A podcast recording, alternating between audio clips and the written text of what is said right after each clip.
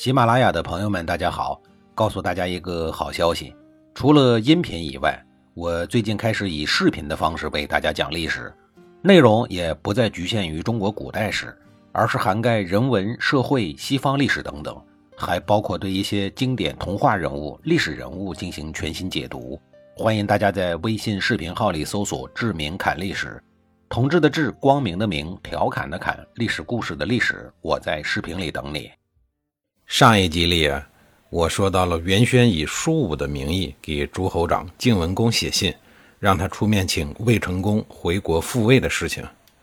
晋文公事先已经当面答应了舒武让哥哥回国复位的事情，所以他见了信以后啊，也就没多问，马上派人以诸侯长的身份传令，让魏成功回国复位。魏成功收到了晋文公的官方消息。心中此前的疑虑啊，一扫而光，心中呢十分的高兴。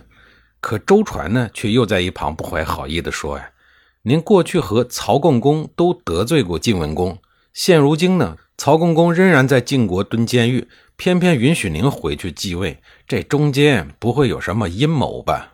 魏成功顿时就像被电打了一样，浑身猛然一激灵，觉得周传所说的呀很有道理。周传赶紧趁热打铁，继续说。臣以为啊，不如由我先行一步，回到国内先去打探。您可以按照计划呀，走在后面。如果我发现舒武和袁轩真的有二心，我一定及时通知主公，主公也好提前采取行动，免得误入了他们的圈套。魏成功觉得这个办法不错，就对周传说：“那既然如此，就按你说的办。只要我能顺利的回国复位，日后啊，一定不会亏待你。”周传连连称谢，进而又说：“臣担心我一个人呀，会有什么闪失？能否请主公允许华仲与我同行？”魏成功当即答应了，让人把华仲给叫了过来，向他交代了一番，然后呢，就让他和周传一起先行上路了。周传之所以对这件事如此的上心，当然不是出于忠诚，也不是贪图魏成功的赏赐，他有自己的考虑。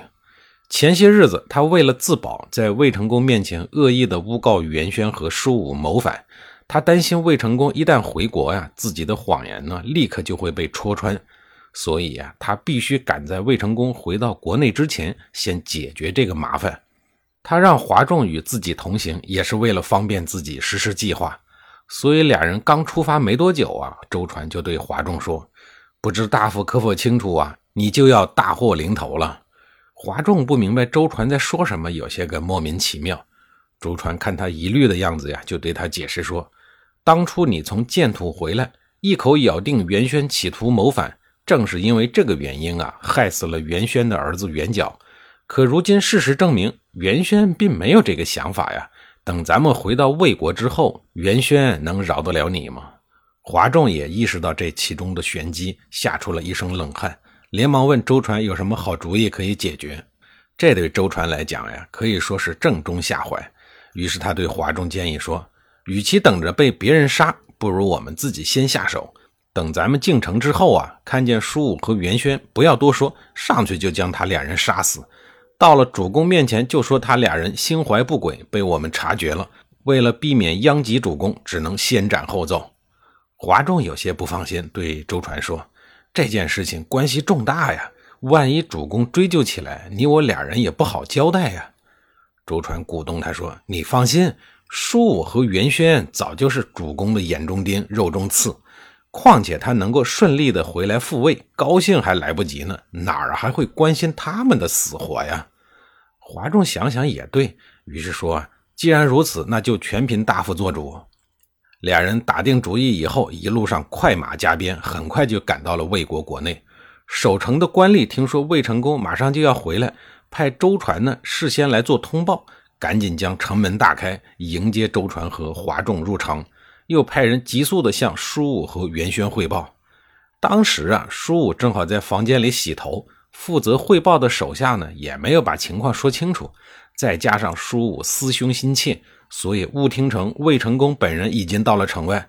舒武高兴异常啊，只想赶紧见到魏成功，也没顾上细问，更忘了礼仪，直接将湿漉漉的头发拧成了一团，撒腿就往城门方向的跑去。结果刚出宫门呀，就看到周传往这儿赶。周传看见舒武毫无防备的样子，顿时恶从胆边生，张弓搭箭。舒武猝不及防，箭头正好刺入了他的心脏，舒武当场倒地身亡。舒武身边的人被眼前的变故吓得面色惨白，一个个全都愣在原地，动弹不得。剩下一两个还算清醒的，赶紧跑到了袁轩家中去向他汇报。袁轩问清了事情的来龙去脉以后呢，认定周传的行为一定是受到了魏成功的指示。如今舒武已经死了，他担心自己早晚也会受到迫害，于是不等周传上门啊，袁轩就提前一步从自家的后门逃跑了。他离开了魏国国境以后呢，直接往晋国的方向跑去。魏成功的马车几天以后呢，也到达了魏国。这一路走来呀，他发现魏国的大小关隘和险要之地并没有一兵一卒，到处都是通行无阻。魏成功相信叔武和袁轩是真心欢迎他的。他不禁对自己之前的猜疑感到愧疚。等到了国都，魏成功也很想马上见到自己的弟弟，可这时候有人告诉他，舒武已经被杀死了。魏成功一时控制不住，跑到了王宫里，抱着舒武的尸体，放声痛哭起来，悲痛欲绝。反正史书上就是这么记载的，也不知道是真哭呀，还是猫哭耗子假慈悲。哥哥杀死弟弟这样的悲剧啊，在那个时候太多了。所以这件事儿呢，也就被太史寥寥几笔带过。不过可以想象啊，舒武是多么的冤枉，遇上这样的事情是让人多么的难受。据说呀，魏成功在哭的时候呢，舒武的眼内有泪光在闪烁，然后渐渐而眠。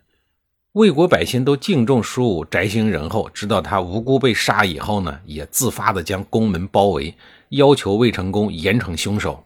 魏成功迫于压力，只好让宁宇把周传和华仲俩人抓起来。但呢，他也只是把周传抓了起来，并没有杀掉他。魏成功知道啊，这个无恶不作的小人将来可能还有用处。后来，魏成功出于对舒武的愧疚，命令人将他的遗体收敛，以国君之礼下葬，并将他的牌位啊供奉在太庙之中。这也算是对舒武和国人有一个交代。再来说说跑到了晋国的袁轩。他泪流满地地跪在晋文公的面前说：“舒武的头发都没有干，就出去迎接哥哥，却被哥哥手下的人一箭射死。如此的狼心狗肺，我也不愿意做他的臣子，请大王您主持公道。”晋文公本来就不喜欢魏成功，他见袁轩说的声情并茂，气得暴跳如雷。